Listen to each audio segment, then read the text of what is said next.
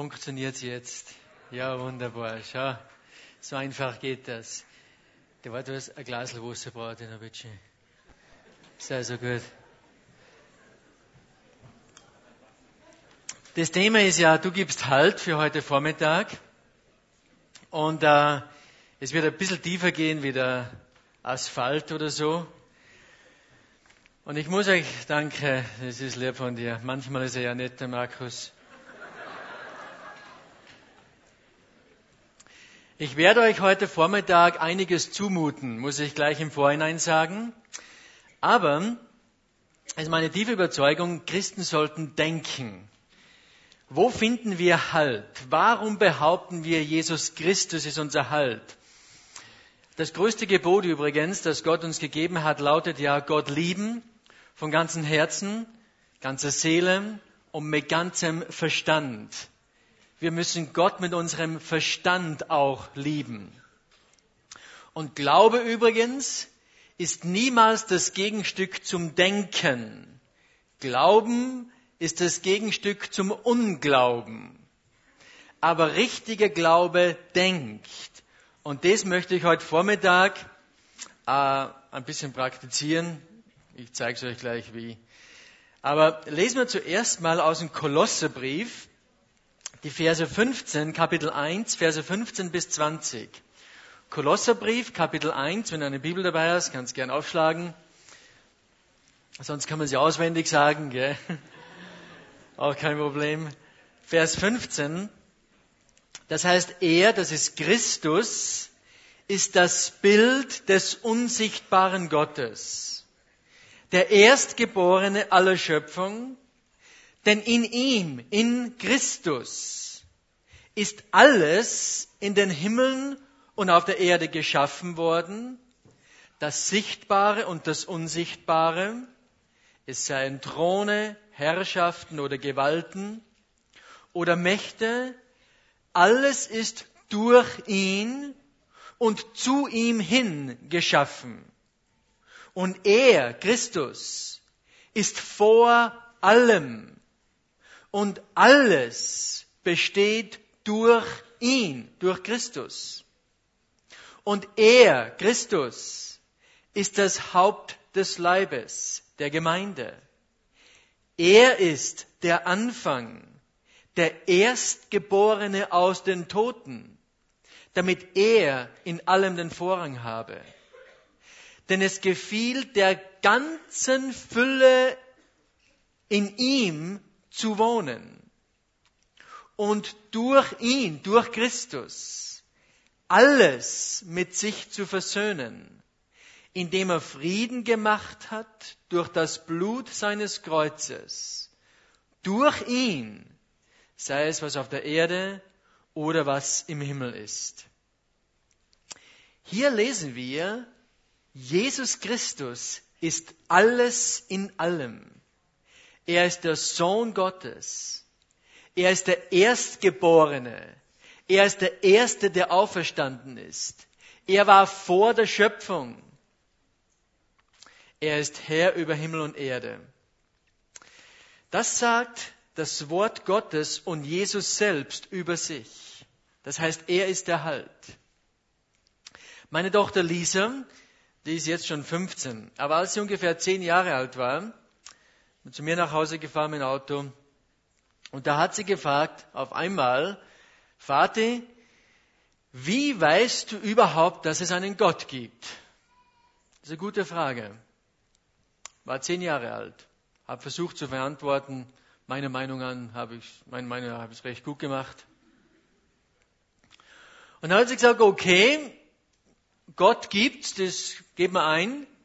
Und dann hat sie gesagt, aber wie weißt du, dass Jesus der richtige Gott ist? Zehnjähriges Mädchen. Das ist ein bisschen schwieriger. Teenager stellen solche Fragen. Und wisst ihr, was ich feststelle? Oft haben Teenager einen viel besseren Zugang zur Realität als Erwachsene. Und was heute schade ist, und es tut mir sehr leid, dass heute das Streben nach Wahrheit in Bezug auf Gott oder Religion nicht nur vernachlässigt wird, sondern unterdrückt. Etwas ist in unserer Zeit gestorben. Es ist Wahrheit. Wenn du studierst, und die meisten von euch werden studieren oder studieren bereits, und du fragst einen Universitätsprofessor an der Uni, welche Religion ist wahr? Wer ist der wahre Gott? Werden dir die meisten Professoren an der Uni antworten, jede Glaubensrichtung, jede Ethik, jede Religion, jeder Lebensstil ist gleichwertig, solange man es ehrlich und von Herzen tut. Das heißt, Wahrheit ist relativ. Es gibt keinen letztlichen Halt. Es gibt keine letztliche Wahrheit. Du hast deine Wahrheit und ich habe meine Wahrheit. Nun, was ist daran so attraktiv an diesem Denken? Das Attraktive daran ist, jeder kann seine eigene Glaubensüberzeugung haben. Der eine ist ein Moslem, der andere ist ein Atheist, ist ein Agnostiker, der ist ein Christ, jeder hat als seine eigene Überzeugung. Ich muss niemand überzeugen. Jeder wird nach seiner eigenen Fasson selig, weil deine Überzeugung ist genauso gut wie meine Überzeugung. Das ist das, was attraktiv ist an diesem Denken. Aber jetzt möchte ich euch etwas zeigen. Das Problem ist, dieses Denken entspricht nicht der Realität. Ich bin ein Realitätsmensch. Ich möchte gerne so leben, wie es wirklich ist in Bereich, verschiedenen Bereichen des Lebens. Dieses Denken, das klingt wunderbar, es entspricht nicht der Realität. Ein blödes Beispiel zuerst. Zum Beispiel, das ist ein Kugelschreiber. Wie heißt das auf Italienisch, Kugelschreiber? Ha? Bena? Bleiben wir beim Deutschen. Kugelschreiber, gell? Kann nicht Italienisch. Gelati kann ich, das ist gut. Gell? Dieser Kugelschreiber, das ist eine absolute Bezeichnung für dieses Ding. Wenn ich sage Kugelschreiber, wisst ihr alle, was ich meine. Aber jetzt gibt es ein paar von euch, die sind etwas toleranter. Jetzt sagst du, aber Hans-Peter, das ist ja ein bisschen engstirnig, dass dieses Ding Kugelschreiber heißen soll. Dieses Ding heißt für mich Schuh. Damit tue ich niemand weh und ich glaube von Herzen, dass dieses Ding Schuh heißt. Jetzt zeigt der nächste auf, der kommt weiter vom Norden, da sind sie noch etwas verwirrter. Und da sagt er, und der sagt dann, na, das ist doch weder ein Kugelschreiber, das ist auch kein Schuh, das ist ein Glas. Das ist ein Glas, ist es. Damit tue ich niemand weh und ich glaube von Herzen, das ist ein Glas. So, jetzt frage ich die ganze Gemeinschaft, bitte hebt alle euren Kugelschreiber auf. Jetzt hebt der eine den Schuh auf, der andere das Glas, weil es hat ja jeder seine eigene Meinung, nicht? Seht ihr, was ich euch damit zeigen möchte? Dieses Denken, es ist alles relativ, es gibt keine fixe Wahrheit, entspricht nicht der Realität. Wir könnten nicht so leben. Es wäre nur Chaos. Du und ich und jeder Mensch auf dieser Welt, wir gebrauchen andauernd absolute Werte. Und dann sagen wir, alles ist relativ. Das ist ja Unsinn. Ein bisschen ein griffigeres Beispiel. In Amerika gibt es eine Talkshow, die ist sehr populär. Die, äh, die uh, Oprah Winfrey ist die Moderatorin dieser Talkshow, ist eine bekannte Medienpersönlichkeit.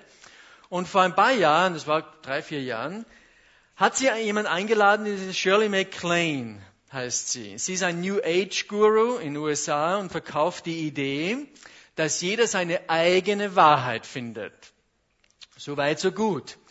Und sie war in dieser Talkshow und diese Shirley MacLaine hat gesagt, sie sagt, sie besitzt Göttlichkeit und sie bezieht ihre Energie aus dem Universum und dazu hat sie so ein Kleid mit großen Punkten und über diese Punkte strömt die Energie in ihr Leben und sie empfängt Energie, Gesundheit und Wohlbefinden. Dann nimmt sie, so hat sie so ein Stück mit, mit ein paar Punkte und legt sie es auf Oprah Winfrey und hat gesagt, hebe die Hände, und das hat sie gemacht. Und dann hat die Oprah Winfrey gesagt, wow, ich fühle Energie. Und dann hat die Shirley MacLaine gesagt, jetzt hast du deine Wahrheit gefunden. Und die Oprah hat gefragt, gesagt, ich bin so glücklich, dass jeder von uns seine eigene Wahrheit finden kann. So gut. Eine Woche später hatte dieser Shirley MacLaine wieder einen Gast. Diesmal war es Michael Aquino. Er ist der Pastor von der Satanskirche in San Francisco. Und die Oprah hatte ein Interview mit diesem Mann und Aquino war unter, zu dieser Zeit unter Verdacht, Teenager verschwinden zu lassen, im Satanskult zu opfern. Es haben ein paar gefehlt, die Polizei hat gesucht. Und so fragte sie, die Oprah Winfrey, diesen Michael Aquino, ob sie tatsächlich Kinder opfern in ihren äh, äh, Ritualen da, in der Satansanbetung. Und am Anfang hat er gesagt, na, das ist alles Blödsinn, das stimmt nicht, wir sind nur ein Haufen Hexen und Satansanbeter, sonst nichts. Und dann hat sie aber nicht schnell nachgelassen und schließlich hat Michael Aquino gesagt, und wenn es so wäre, was würdest du sagen? Wir haben Religionsfreiheit in diesem Land. Jeder hat das Recht, seine eigene Überzeugung zu reden. Wenn wir es wirklich tun würden, hättest du kein Recht, uns aufzuhalten. Und es war interessant. Die Oprah Winfrey ist ausgeflippt. Sie ist aufgeflogen, hat gesagt, ich hoffe, du verbrennst in der Hölle. Niemand soll so leben, wie du lebst. Und wisst ihr, was interessant ist? Eine Woche davor hat sie gesagt, es ist so schön, dass jeder seine eigene Wahrheit findet. Nun, dieser Mann hat eben auch seine Wahrheit gefunden. Aber seht ihr, es klingt gut, es entspricht aber nicht der Realität. Jetzt sagen einige, ja, du kannst schon deine Wahrheit finden, aber du darfst nichts tun, was böse ist. Jetzt habe ich die nächste Frage und ich bitte euch gut aufzupassen, weil mit dieser Frage werdet ihr dauernd konfrontiert. Was ist gut und was ist böse? Wisst ihr, welche Frage ich oft bekomme? Und wenn du mit Menschen redest, nicht unbedingt nur mit Christen, und ich hoffe, du bist viel unterwegs mit Menschen, die Jesus noch nicht kennen, mit Menschen mit anderen Überzeugungen, denn wir sollten Licht in der Welt sein, uns nicht separieren von der Welt. Wenn du mit denen redest, hast du das sicher schon gehört, da sagt jemand, es kann keinen Gott geben bei all dem Bösen, was in unserer Welt existiert. Das habe ich schon oft gehört. Was ich dann meistens antworte ist, pass gut auf, ihr könnt es gebrauchen. Wenn du behauptest, dass es so etwas wie das Böse gibt, behauptest du dann nicht auch, dass es so etwas wie das Gute gibt? Dann sagen sie meistens, natürlich glaube ich das. Dann sage ich, aber wenn du annimmst, dass es so etwas wie das Gute gibt, setzt du dann nicht auch voraus, dass es einen Maßstab gibt, mit dem man unterscheidet zwischen böse und gut? Gibt es da nicht einen Maßstab? Dann sagen sie, ja, ich glaube an einen Maßstab, der zwischen gut und böse unterscheidet. Dann sage ich, ja, aber wenn du sagst, dass es einen moralischen Maßstab gibt, der zwischen gut und böse unterscheidet, dann muss es auch einen moralischen Gesetzgeber geben, der diesen Maßstab gegeben hat, aber den versuchst du ja gerade wegzuerklären. Denn seht ihr, wenn es keinen moralischen Gesetzgeber gibt, wenn es keinen Gott gibt, dann gibt es auch kein moralisches Gesetz. Wenn es kein moralisches Gesetz gibt, dann gibt es auch das Gute nicht. Und wenn es das Gute nicht gibt, dann gibt es auch das Böse nicht. Seht ihr, wenn ein Mensch sagt, ich glaube nicht an Gott bei all dem Bösen, was geschieht, dieses Argument schlägt sich selbst. Wenn du über Böse redest, dann musst du Gott einbeziehen, weil sonst gibt es das Böse gar nicht. Da gibt es eine Debatte zwischen einem Agnostiker, Bertrand Russell ist egal, ein Agnostiker ist jemand, der das Übernatürliche ablehnt, und einem gläubigen Philosophen. Und der Gläubige hat den, den Agnostiker gefragt, den Koppelsten, hat er gesagt, glauben Sie an Gut und Böse? Er hat gesagt, ja, das tue ich. Hat er gesagt, wie unterscheiden Sie das eine vom anderen? Dann hat er gesagt, der Agnostiker, ich unterscheide zwischen den beiden, so wie ich die Farben unterscheide zwischen Grün und Rot. Dann hat er, der Gläubiger gesagt, ja, aber mit unterschiedlichen Farben unterscheiden Sie durch Ihren Sehsinn mit dem Auge. Auf welcher Basis unterscheiden Sie zwischen gut und böse? Und dann hat er gesagt, ja, auf der Basis meiner Gefühle. Was sonst? Aber Freunde, jetzt haben wir ein Dilemma. In manchen Kulturen lieben sie ihren Nächsten, in anderen Kulturen essen sie ihren Nächsten. Beide auf Basis ihrer Gefühle. Freunde, wie können wir im Namen der Vernunft zwischen Gut und Böse unterscheiden mit unseren Gefühlen? Wessen Gefühl? Das von Adolf Hitler oder von Mutter Teresa? Unsere Gefühle sind verschieden. Wir können niemals so zwischen Gut und Böse unterscheiden. Einige Atheisten, zum Beispiel der momentane Richard Dawkins an der Oxford University in England, letztes Jahr ein Buch geschrieben, The God Delusion. Gibt schon wieder ein Buch, das es widerlegt, aber ist jetzt egal. Und er hat etwas gesagt, und das ist die Spitze von diesem Argument. Das hörst du leider heute an den Unis. There is no such thing as good and bad. We are all dancing to our DNA. Die Idee von Gut und Böse existiert nicht. Wir tanzen alle nur nach unserer DNA. Aber wisst ihr was? Ich zeige euch jetzt, das entspricht nicht der Realität. Ich weiß nicht, ob der Herr Doskin Kinder hat. Angenommen, er hat Kinder, von mir aus eine 17-jährige Tochter, und die Tochter geht abends nach Hause und einer, ein Mann kommt, reißt sie zur Seite, vergewaltigt sie und für den Rest des Lebens kommt sie damit vielleicht nie mehr zurecht. Und nächsten Tag geht er zu Mr. Dawkins und sagt, tut mir leid, ich habe halt nur nach meiner DNA getanzt. Ich weiß nicht, ob er das dann auch noch so witzig finden würde, dieses Argument. Was ich euch damit zeigen möchte, ist, die Argumente klingen klug, aber Freunde, denkt als Christen. Sie sind nicht sehr klug. Es gibt einen Halt. Es gibt eine Wahrheit. Gerade vor vier Wochen, fünf Wochen oder so, hatte ich eine Skitourenwoche. Kennt ihr Skitouren gehen? Wisst ihr, was das ist? Wer hat das schon mal gemacht? Skitouren. Ganz wenig, zwei, drei. Man hat einen Ski, da gibt man ein Fell unten drauf, man geht auf die Bergspitzen rauf, gibt oben das Fell runter und dann fährt man runter im Tiefschnee. Das Schönste, was es gibt. Vom Skifahren her. Aber auf jeden Fall, da hatten wir eine Skitourenwoche bei uns, haben wir immer im März. Und da war eine super eine Teilnehmerin dabei, die hat mit Christus und so nichts am Hut gehabt noch. Am Abend haben wir immer solche Bibelarbeiten, so wie jetzt ungefähr. Und dann nach meiner Bibelarbeit hat sie gefragt, ob sie auch Fragen stellen kann. Und ich gesagt, ja, natürlich. Und ich habe gesagt, dass jeder Mensch eigentlich fragt, wo komme ich eigentlich her, wo gehe ich mal hin und so weiter. Und sie hat gesagt, die Frage stelle ich mich nie. Denn ich finde die Erfüllung in der Gegenwart und weil der Funke Gottes ist jetzt in mir. Dann habe ich gesagt, von wo kommt der Funke Gottes in dir? Dann hat sie gesagt, ja, ich glaube vom Schöpfergott. Dann habe ich gesagt, ja, wo kommt dieser Schöpfergott her? Dann hat sie gesagt, ja, vom Göttlichen. Dann habe ich gesagt, wo kommt das Göttliche her? Ja, vom Übergöttlichen. Und so ging das weiter. Dann hat sie gesehen, das geht nirgends hin. Dann hat sie das Thema gewechselt. und hat gesagt, ja, wir wissen ja gar nicht genau, ob wir überhaupt existieren. Dann habe ich gesagt, wenn du nicht existiert, wer stellt jetzt die Frage? Und dann hat sie gesagt, ja, vielleicht träumen wir ja das alles nur. Dann habe ich gesagt, ja, wenn du nicht existierst, kannst du auch nicht träumen. Dann hat sie gesagt, vielleicht existieren wir in einer anderen Form. Und dann habe ich gesagt, weißt du was, diese Diskussion bringt uns nicht weiter, weil sie entspricht nicht der Realität und ist deshalb nicht intelligent.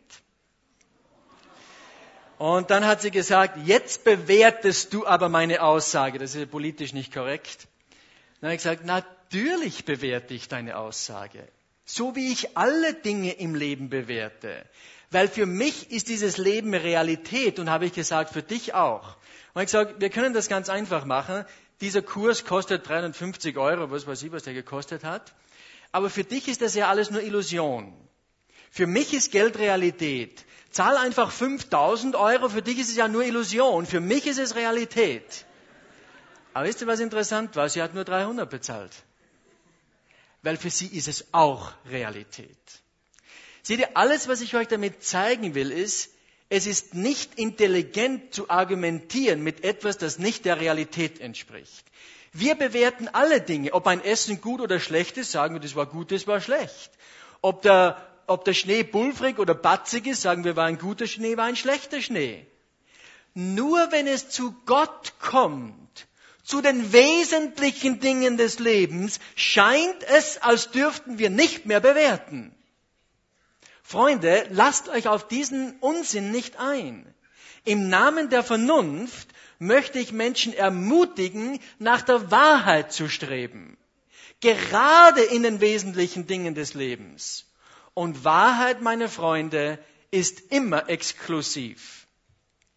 Ein, einen Vorwurf, den einige sicher schon bekommen haben, von äh, Menschen, die Jesus nicht kennen, sagen, ihr Christen, ihr seid alle so eng. Ihr seid so eng. Das stimmt auch zum Teil übrigens. Zuerst sage ich Ihnen gratuliere, hast was Gutes erkannt. Aber sage ich, du bist auch eng. Und dann sage ich, wieso? Und ich sage, warst du mal beim Zahnarzt? Sagt er, ja, natürlich, das geht ja jeder, gell? Sage, bist du jetzt ein toleranter Mensch oder ein enger Mensch? Wenn du tolerant bist, geh zum Zahnarzt und sag, du reiß mir ein bisschen was raus, nicht so genau wo, Hauptsache, ich bin ein toleranter Mensch. Na, da sagst du den Zahn, nur den, aber nur den. Ja, du bist ganz schön eng. Wenn meine Frau ein Kleid kaufen geht, sage ich, schau, da gibt's 100 Kleider, nimm halt eins, die passen nein, alle. Die ist eng, wie die einkauft. Im Flugzeug bin ich mal vorne im Cockpit gesessen bei der Landebahn, da gibt es so ein paar Zahlen ein, damit auf der Landbahn. Und ich sage, eigentlich bist du ein recht untoleranter Mensch. Kann ich mal zehn abziehen da? Also nicht so genau. Sagt er, nein, das ist ganz genau. Ich sage, du bist ganz schön eng. Weißt, wir sind alle eng, Freunde. Aber nur wenn es zum Glauben an Gott kommt, da darf man plötzlich keine Meinung mehr haben. Da gibt es keine absolute Wahrheit mehr. Da ist alles gleich. Freunde, das ist Unsinn. Ist auch interessant, den Vorwurf, dass wir eng sind, bekommen in unserem Land nur Christen. Ist auch interessant. Warum fragen Sie nicht mal einen Buddhisten und sagen, du bist der Buddhist, du bist ganz schön eng. So exklusiv. Buddhismus ist extrem exklusiv. Gautama Buddha, der lehnte das hinduistische Kastensystem ab und die heiligen Schriften der Hindus, die Veda. Du musst entweder Hindu oder Buddhist sein. Du kannst nicht beides sein. Warum fragen Sie nicht einen Hindu, warum er so eng ist? Da sagen Sie, ja, die sind tolerant, die haben 350 Millionen Götter und Jesus ist auch einer davon. Ja, warum wird dann ein Hindu verfolgt, wenn er seine Religion wechselt? Wenn also sowieso alles gleich ist. Freunde, es entspricht nicht der Realität. Jede Religion ist exklusiv, weil Wahrheit an sich ist exklusiv. Und Jesus Christus hat gesagt, ich bin der Weg und die Wahrheit und das Leben. Niemand kommt zum Vater außer nur durch mich. Das klingt im ersten Moment eng, aber wisst ihr was? Ravi Zacharias ist ein, ein, eigentlich ein Inder, wohnt aber in Amerika, den lese ich sehr gerne, hat gesagt, wenn Gott uns eintausend Wege gegeben hätte, um gerettet zu werden, dann würden wir um eintausend und ein Wege fragen. Weil das Problem ist nicht die Limitation der Wege, das Problem ist die Härte unseres Herzens. Und ähm, Maria von Eben-Eschenbach hat gesagt, wir suchen die Wahrheit, finden wollen wir sie aber nur dort, wo es uns beliebt. Freunde, das ist das Problem. Das Problem ist nicht, dass Christus der einzige Weg ist. Das ist nicht eng. Das Problem ist, wir wollen die Wahrheit nur so, wie wir sie wollen. Das ist die Enge, nicht die Imitation der Wege. Hab schon oft gehört, ja, letztlich ist doch alles gleich. Letztlich beten wir doch alle zum selben Gott, ob das nun Allah ist oder der Gott der Bibel äh, und so weiter. Im Innersten, oberflächlich sind Unterschiede, aber im Innersten sind wir doch alle gleich. Freunde, das ist einfach nicht wahr. Oberflächlich mögen manche Religionen sich ähneln. In ihrer Essenz sind sie total konträr. Beispiel. Auf der Moschee von Omas, die steht in Jerusalem, steht geschrieben, Allah ist einer und er hat keinen Sohn. Im Johannes Kapitel 3, 16 lesen wir, so sehr hat Gott die Welt geliebt, dass er seinen eingeborenen Sohn gab.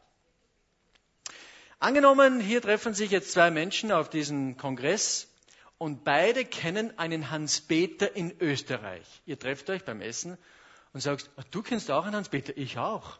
Sagt er, ja genau. Sagt er, ja, erzähl mir von deinem Hans-Peter. Er sagt, ja, mein Hans-Peter, der wohnt in so einem Dorf da im Berg. Der hat drei Kinder, ist 45 Jahre alt und, äh, und, und ist so ein Prediger. Und der andere sagt, äh, mein Hans-Peter, der wohnt in Wien, der ist Single, der hat keine Kinder und der ist 30 Jahre alt. Was ist die Schlussfolgerung? Das sind zwei verschiedene Hans-Peter. Keiner von euch würde auf die Idee kommen zu sagen, ja, es ist schon dieselbe Person, es sind nur verschiedene Qualitäten. Das ist Unsinn. Aber wenn es zu Gott kommt, auf einmal tun wir das. Freunde, es entspricht nicht der Realität. Zu behaupten, jede Religion, jede Philosophie, jede Ideologie ist gleich, das ist nicht Freiheit, Freunde, das ist eine Haltlosigkeit. Es ist eine Orientierungslosigkeit. Und daran leidet unsere westliche Welt heute. Wir haben keine Orientierung mehr. Und darum seid mutig. Du bist nicht naiv oder dumm, klar zu Christus zu stehen. Und darum fordere ich dich auf zu denken. Seht ihr, im Grunde, der Grund, warum ich so gerne zu Jesus gehöre, ist, weil Jesus mich ausrüstet für ein Leben, wie es wirklich ist. Nicht, wie ich es gerne haben möchte. Wir leben in dieser Welt und so ist sie. Und für diese Welt rüstet Jesus Christus mich auf. Und darum bin ich gerne Christ. Ich brauche kein Träumer sein, ich brauche nichts verdecken, ich kann mich der Realität stellen mit meinem Gott. Darum hat Jesus gesagt in Johannes 10, 10, ich bin gekommen, dass sie Leben haben und es in der Fülle haben. Ich ermutige euch zu denken, wenn es um die Wahrheit geht. Ich lese ein Zitat jetzt von A.W. Dozer, ein, ein äh, bekannter Theologe. Er hat das geschrieben. Hört gut zu. Äh, wirst es nicht ganz mitraffen jetzt, weil wenn ich so lese, aber holst halt die Kassette oder was. Er schreibt, jede Generation von Christen muss ihren Glauben überprüfen. Wenn sich auch die Wahrheit an sich niemals verändert, so ist doch das menschliche Denken porös und deshalb anfällig, die Wahrheit zu entstellen. Alles, was ein Mensch, eine Kirche tun muss, um die Irre zu gehen, ist alles als selbstverständlich zu nehmen und nichts zu tun. Freunde, bitte, was ihr hier hört, nehmt es nicht selbstverständlich, prüft es, denkt. Er schreibt, ein ungepflegter Garten wird bald vom Unkraut überwachsen. Und ein Herz, das die Wahrheit nicht kultiviert, wird bald zu einer theologischen Wildnis verkommen. In jedem Bereich des menschlichen Denkens und Handelns wird Genauigkeit als eine Tugend angesehen. Ungenauigkeit bedeutet sehr oft großen Verlust und endet nicht selten mit dem Tod. Nur im religiösen Denken wird die Treue zur Wahrheit als ein Problem angesehen. Wenn es um weltliche und vergängliche Dinge geht, dann fordern wir Wahrheit. Wenn es aber zu den ewigen und himmlischen Dingen kommt, dann zögern wir, als ob Wahrheit in diesen Dingen sowieso nicht entdeckt werden kann oder irrelevant ist. Der Wissenschaftler und der Doktor befasst sich mit den realen, greifbaren Dingen. Und weil diese Dinge real sind, fordern wir Präzision vom Lehrer wie vom Praktiker. Aber vom Lehrer der geistlichen Wahrheiten fordert man Ungenauigkeit im Glauben.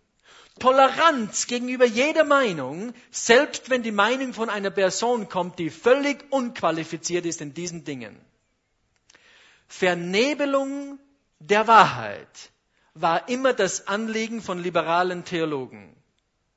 Wo immer die Heilige Schrift als die letzte Autorität in religiösen Fragen abgelehnt wird, muss etwas anderes ihren Platz einnehmen. Geschichtlich war dies andere immer entweder Vernunft oder Sentiment. Und jetzt hört gut zu. Sie verwerfen die Bibel nicht, aber sie glauben ihr auch nicht. Das Resultat ist, dass alles wahr sein kann, aber nichts mit Sicherheit behauptet werden darf. Evangelikale Christen, und dazu gehören wir, lassen beinahe eine Gehirnwäsche über sich ergehen. Das ist daran ersichtlich, dass mehr und mehr sich dafür schämen, klar auf der Seite der Wahrheit zu stehen. Sie behaupten zwar zu glauben, jedoch ist ihr Glaube so verschwommen, dass es unmöglich wird, ihn klar zu definieren. Und dann bist du bei Asphalt oder bei Haltestelle. Wisst ihr, warum ich an Jesus Christus glaube? Nicht deshalb, weil es mir besser geht oder weil ich mich besser fühle. Marianne hilft dir auch, dich besser zu fühlen. Der Grund, warum ich an Jesus Christus glaube, als meinen Erlöser, als den Sohn Gottes, ist das, weil er die Wahrheit ist. Darum glaube ich an Christus. Das heißt, wenn du mir heute mit hundertprozentiger Sicherheit beweisen könntest, dass Jesus Christus nicht die Wahrheit ist, würde ich aufhören, an ihn zu glauben. Egal, ob es mir gut oder schlecht geht. Ich bekomme öfter die Frage, vor allem von Freunden, denen es relativ gut geht, liebe Familie, gesunde Kinder, erfolgreich im Beruf. Sie fragen, sie sagen zu mir, Hans-Peter, warum soll ich Christ werden? Wisst ihr, was hinter dieser Frage steckt? Die Frage ist, wie könnte Jesus Christus mein Leben noch verbessern? Und ich sage diesen Leuten, Christ werden sollst du nicht, weil noch etwas verbessert gehört. Du sollst Christ werden, weil Jesus Christus die Wahrheit ist. Und erinnert euch, was ich gestern gesagt habe. Es ist ein Unterschied zwischen der objektiven Wahrheit des Christus und unserem subjektiven Empfinden der Wahrheit. Jesus ist auferstanden, das ist eine objektive Wahrheit. Ob ich das jetzt heute fühle, das ist mein subjektives Empfinden der Wahrheit. Und unser Halt ist nicht unser subjektives Empfinden der Wahrheit. Unser Halt ist in der objektiven Wahrheit des Christus. Ich bin zum Glauben an Jesus gekommen, als ich 15 Jahre alt war, durch unsere evangelische Kirchengemeinde, kleine Gemeinde in den Bergen. Wir hatten einen Jugendpfarrer, einen Jugendpfarrer, der uns von Jesus erzählt hat.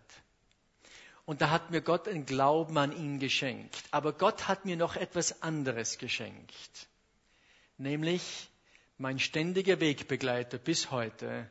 Und das ist der Zweifel. Ich habe mir nie leicht getan zu glauben. Mir ist Glauben noch keine Stunde leicht gefallen. Ich muss es euch so sagen. Aber Gott hat es auch gebraucht. Darum habe ich untersucht, hinterfragt. Ich konnte nie Dinge, meine Frau ist ganz anders gestrickt. Die fragt mich oft, ja Hans-Peter, warum fragst du überhaupt so Fragen? Das steht doch in der Bibel. Sag ich, ja, da steht es zwar, aber das ist mir nicht genug. Ich will wissen, ob es wahr ist. Nur weil es in der Bibel steht, dafür ist es wegen, für mich noch nicht wahr. Und heute bin ich 45 Jahre alt und mehr als je bin ich davon überzeugt, Jesus Christus ist die Wahrheit. Sieh dir, um Wahrheit zu entdecken, darfst du nicht den Glauben der Menschen untersuchen, sondern immer das Objekt ihres Glaubens. Ein Beispiel. Im Sommer sind wir viel auf Berghütten unterwegs mit unseren Gruppen. Schöne Sache. Übrigens, gell, du mit deinen Sonnenuntergänge, Markus. Du sagst, die Berge stehen im Weg. Wenn du am Berggipfel stehst, da steht nichts im Weg, da siehst du erst was. Gell? Aber nur nebenbei. Gell? Ja. Bist noch jung, Markus, du lernst noch viel, ist kein Problem. Aber da waren wir auf einer Hütte und ich habe halt, so waren wir so 50 Teilnehmer, was weiß ich, Vortrag gehalten, so wie jetzt. Und dann kam eine Mitarbeiterin von dieser Berghütte auf mich zu, hat gesagt, weißt du was, ihr Christen seid so arrogant. Ich gesagt, danke. Hat sie gesagt, ich bin die letzten Jahre, ich bin in Nepal gewesen, in Indien, ich bin im Nahen und Fernen Osten gereist. Ich sage, ich habe Moslems getroffen, die glauben viel mehr als du. Ich habe Buddhisten getroffen, die sind viel hingegebener als du. Ich habe Hinduisten getroffen, die sind so gläubig. habe ich ihr gesagt, weißt du was, das ist überhaupt kein Zweifel. Dass ein Hindu mehr glaubt als ich, da, da brauche ich nicht mal eine Minute nachdenken. Das stimmt hundertprozentig. Gewisse zumindest. Und dafür ziehe ich meinen Hut. Die haben vielleicht alle einen größeren Glauben als ich. Aber wisst ihr, was ich Sie gefragt habe? Woran glauben Sie? Was ist das Objekt Ihres Glaubens? Und das ist interessant, wenn du Buddhismus untersuchst, dort gibt es kein Objekt. Buddhismus ist eigentlich ein atheistischer Glaube, ist ein Widerspruch, aber es gibt es. Es ist eine Ideologie. Im Hinduismus, ich habe einige Freunde, die sind vom Hinduismus gekommen, Indien aufgewachsen. Da gibt es 350 Millionen Götter jeder macht sich seinen eigenen, einen kleinen Shrine nennen sie das. Kannst ein Stück Holz nehmen oder einen Affen im Käfig haben. Es spielt dann keine Rolle, was es genau ist. Und dieses Ding betest du an und bringst Opfer. Aber tut mir leid, ich hänge meine Seele nicht an ein Stück Holz oder an einen Schimpansen. Dieses Objekt ist mir nicht genug. Ich bin öfter mal in Schweden oben, da haben wir auch eine Bibelschule. Und im Winter ist in Schweden super, da sind die Seen zugefroren. Die fahren im Winter mit den LKWs über die Seen hin und her. Die, da, da, sind sie viel schneller im Winter als im Sommer. bei uns ist es umgekehrt. Aber in Österreich frieren unsere Seen auch zu, die Bergseen, aber da gehe ich nie drauf. Die sind extrem gefährlich. Das ist nur so tief zugefroren. Als ich zum ersten Mal in Schweden war im Winter, der, der Rick hat er geheißen, der Leiter von dort, ist mit mir spazieren gegangen. Und dann war ein zugefrorener See und da war, habe ich gesagt, na, da steige ich nicht drauf. Da habe ich gesagt, kannst ruhig draufsteigen. Er hat gesagt, das Eis ist so dick. Und da bin ich draufgeschrieben, wir sind da mit dem Auto rum, hinten ein Boogieboard oder so ein, so ein Board dran mit einem Seil, das ist Mords, Mords Gaudi, das ist Spaß. Aber wisst ihr, was interessant ist? Habe ich mir da gedacht. Angenommen, das Eis ist nur so dünn. Und du stehst am Ufer und sagst, das Eis ist dünn, aber mir egal, ich habe großen Glauben. Mein Glaube, der bringt mich über den See. Du wirst mit deinem großen Glauben aufs Eis draufsteigen, einbrechen und erfrieren und tot sein. Du kannst aber auch, wenn das Eis so dick ist, so wie ich, mit kleinem Glauben raufzittern und sagen, das, das hält nie, aber ja, vielleicht geht's. Und, und mit kleinem Glauben zitterst du drauf. Surprise, surprise, du kommst ans andere Ende. Warum kommst du mit deinem kleinen Glauben ans andere Ende? Weil das Objekt dich gehalten hat. Das Objekt deines Glaubens ist ausschlaggebend, nicht dein Glaube. Und darum, was immer ein anderer Mensch glaubt, respektiere ihn dafür. Gratuliere ihm sogar dafür. Aber dann frag ihn, was ist dein Objekt? Interessanterweise zum Beispiel den Koran darfst du nicht hinterfragen bei Todesstrafe. Vor ein paar Jahren hat es einer gewagt, der wurde getötet, mit einem Hubschrauber über die Wüste geflogen und dort hinuntergeworfen. Darfst nicht hinterfragen. Wisst ihr, was ich tun darf? Ich darf die Bibel hinterfragen von vorne bis hinten. Philosophisch, wissenschaftlich, historisch, archäologisch. Und bis heute habe ich gemerkt, es hält. Denn wenn Jesus Christus behauptet, die Wahrheit zu sein, dann muss er die Wahrheit sein in allen Bereichen des Lebens. Und wenn in einem Bereich nicht die Wahrheit ist, dann ist er nicht die Wahrheit. Und darum denkt. Wir sollten Gott lieben mit unserem Verstand. Nicht nur, aber auch. Noch etwas, jetzt bin ich gleich fertig. Und zwar Definition von Wahrheit. Wisst ihr, was Wahrheit ist? In einem Satz. Wahrheit ist das, was dem Original entspricht. Was meine ich damit? Zum Beispiel, ich sage jetzt, der Markus hat mir das raufgebracht, ich sage, Markus, das ist genau ein Viertel Liter Wasser. Der Markus sagt, so ein Blödsinn, das ist, das ist ein Achtel Liter Wasser nicht mal. Sagt, das ist ein Viertel Liter. Er sagt, Achtel Liter. Ich sage, Viertel Liter. Er sagt, Achtel Liter. Wie können wir herausfinden, wer von uns beiden recht hat? Wir müssen an das Europäische Amt für die Eichstelle für Maße und Gewichte fahren, das ist in der Nähe von Paris. Wir fahren beide dorthin, denn dort steht das Originalgefäß von einem Viertel Liter. Dann schütten wir den Inhalt dieses Bechers in dieses Originalgefäß des Viertel Liter Gefäßes Und wenn der Inhalt dieses Gefäßes genau das Originalgefäß zur Marke füllt, habe ich die Wahrheit gesagt. Wenn es nicht genau zur Marke geht, hat Markus die Wahrheit gesagt. Wie weißt du, was die Wahrheit ist? Wahr ist das, was dem Original entspricht. Und darum hat Jesus gesagt, ich bin die Wahrheit. Warum? Weil er gesagt, ich und mein Vater sind eins. Ich entspreche genau dem Original. Wenn du mich ansiehst, dann siehst du den Vater. Ich bin wie das Original. Ich entspreche dem Original. Darum bin ich die Wahrheit. Und jetzt sage ich dir was. Nimm jeden anderen Religionsstifter dieser Welt und vergleiche ihn mit dem Original. Dann weißt du, was die Wahrheit ist. Jesus hat gesagt, ich bin die Tür. Gesagt nicht, ich zeige dir die Tür, ich bin die Tür. Ich bin das Licht. Nicht ich bringe das Licht, ich bin das Licht.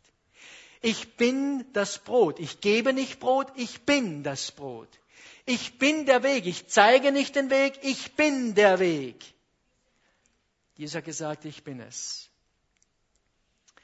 Jesus Christus hat die Geschichte in zwei Teile geteilt. Er hat die moralischen Maßstäbe für alle christlichen Nationen gelegt. Er hat über 300 Prophetien erfüllt bei seinem ersten Kommen.